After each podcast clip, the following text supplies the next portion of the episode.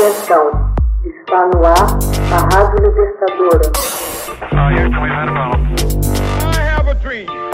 Assim sendo, declaro vaga a presidência da República. Começa agora o Hoje na História de Ópera Mundi. Hoje na História.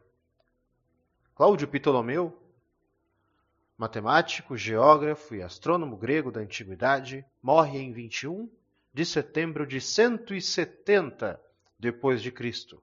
Este sábio, que nasceu aproximadamente em 100 depois de Cristo, formulou duas grandes hipóteses de domínio da astronomia e da geografia que permaneceram fincadas no conhecimento coletivo durante 14 séculos. Entretanto, o conjunto de sua obra foi objeto de críticas e de polêmicas, bem mais do que qualquer outro sábio grego. Enquanto certos historiadores o classificam como gênio, outros o consideram como alguém que, durante sua vida, não fez mais do que relatar teorias já existentes. Ptolomeu teria realizado observações astronômicas em Alexandria entre os dias 26 de março de 127 e a última em 2 de fevereiro de 141. Não há nenhuma prova de que Ptolomeu tenha vivido em outra parte que não Alexandria. A mais célebre obra de Ptolomeu foi redigida em grego e titulada Sintaxe Matemática, traduzida em seguida ao árabe, recebendo o nome de Almagesta. É um tratado constituído de 13 livros que descreve sob forma matemática o movimento aparente da Lua, do Sol e dos planetas. Para construir a Almagesta, apoiou-se numa teoria bem conhecida à sua época, o geocentrismo. Nela, ele defende que a Terra é um objeto imóvel no centro do universo. Em torno dela se movem todos os outros astros, como o Sol e os planetas. Os outros objetos que povoam o céu são animados por uma força que lhes dá um movimento orbital circular homogêneo. Porém, muitos enigmas ficaram sem resposta entre eles o movimento aparente de distanciamento dos planetas, bem como a variedade de tamanho e de luminosidade dos planetas e da Lua. Ptolomeu pensava que os planetas giravam em torno de uma pequena órbita perfeitamente circular, o epiciclo, e que este mesmo movimento girava em torno de um círculo imenso centrado na Terra. Todavia, a teoria dos epiciclos apresentava problemas, e ele teve de introduzir algumas correções matemáticas para que fosse melhor aceita. A partir do século XVI, a noção de geocentrismo foi rejeitada por Nicolau Copérnico em favor de sua própria teoria, o heliocentrismo, que defendia que o Sol era o centro do universo. Apesar de rejeitar o geocentrismo, Copérnico manteve a noção de epiciclo como um elemento fundamental do movimento dos planetas. O volume de informação gigantesco contido no Almagesta explica por si só a popularidade da obra através dos séculos.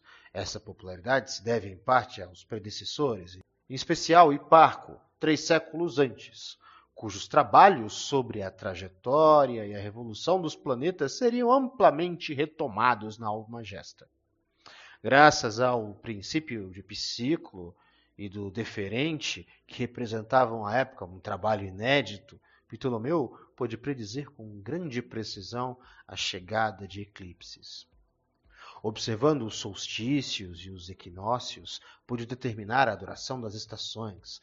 Essas observações lhe permitiam elaborar um modelo simples sobre o movimento do Sol, em que a Terra não estava exatamente no centro, e sim a uma distância chamada de excentricidade. Nos livros 4 e 5 do Almagesta, expõe suas teorias sobre a Lua Após ter exposto sua teoria sobre a rotação do Sol e da Lua, formulou ideias sobre a aparição dos eclipses no livro 6. Nos livros seguintes, trata da imobilidade das estrelas. Entretanto, pretende demonstrar que as estrelas guardam sempre a mesma distância entre si. Os livros 7 e 8 contêm majoritariamente um catálogo de mais de mil estrelas os últimos cinco livros abordam as teorias planetárias. Pode-se considerar que a teoria desenvolvida por Ptolomeu sobre os planetas é uma verdadeira obra-prima. Criou um modelo matemático bastante sofisticado para adaptar os dados de observação. Fato raro para sua época. Ainda que o resultado tenha sido complexo, conseguiu reproduzir fielmente o movimento real dos planetas. Outra obra fundamental de Ptolomeu, a Geografia, contém em especial o mapa do mundo à época, baseado nas informações dos grandes viajantes de então e fundado no sistema latitude-longitude. Ainda que aos olhos de hoje contenha informações errôneas, era uma obra que atravessaria séculos e cuja influência seria enorme. O primeiro a emitir fortes críticas à obra de Ptolomeu foi Tycho Brahe, que revelou haver sistematicamente uma diferença de um grau nas longitudes dos catálogos de estrelas.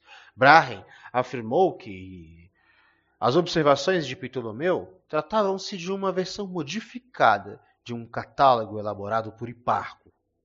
Outro ataque a Ptolomeu foi desferido pelo astrônomo Jean-Baptiste Delambre, que pensava que talvez Hiparco tenha cometido erros que Ptolomeu não logrou corrigir. Para um bom número de cientistas, seus trabalhos representam apenas uma vasta compilação de conhecimentos e das teorias formuladas por outros sábios. Contudo, não se deve esquecer que sem a alma gesta e a geografia, a soma dos conhecimentos que chegaram até nós desde a antiguidade grega seria bem menor. E Parco é um dos poucos astrônomos da antiguidade e seu status deve-se à descrição minuciosa de seus trabalhos feita por Ptolomeu. Como é comum em astronomia, a comunidade científica lhe rendeu homenagens designando com seu nome um asteroide e a Lua e Marte possuem cada qual uma cratera denominada Ptolomeu. E Ptolomeu é um prêmio literário dado a divulgadores da geografia. Hoje na história, texto original Max Altman, narração José Igor, edição Laila Manuelle. Você já fez uma assinatura solidária de Opera Mundi? Com 70 centavos por dia, você ajuda a imprensa independente e combativa.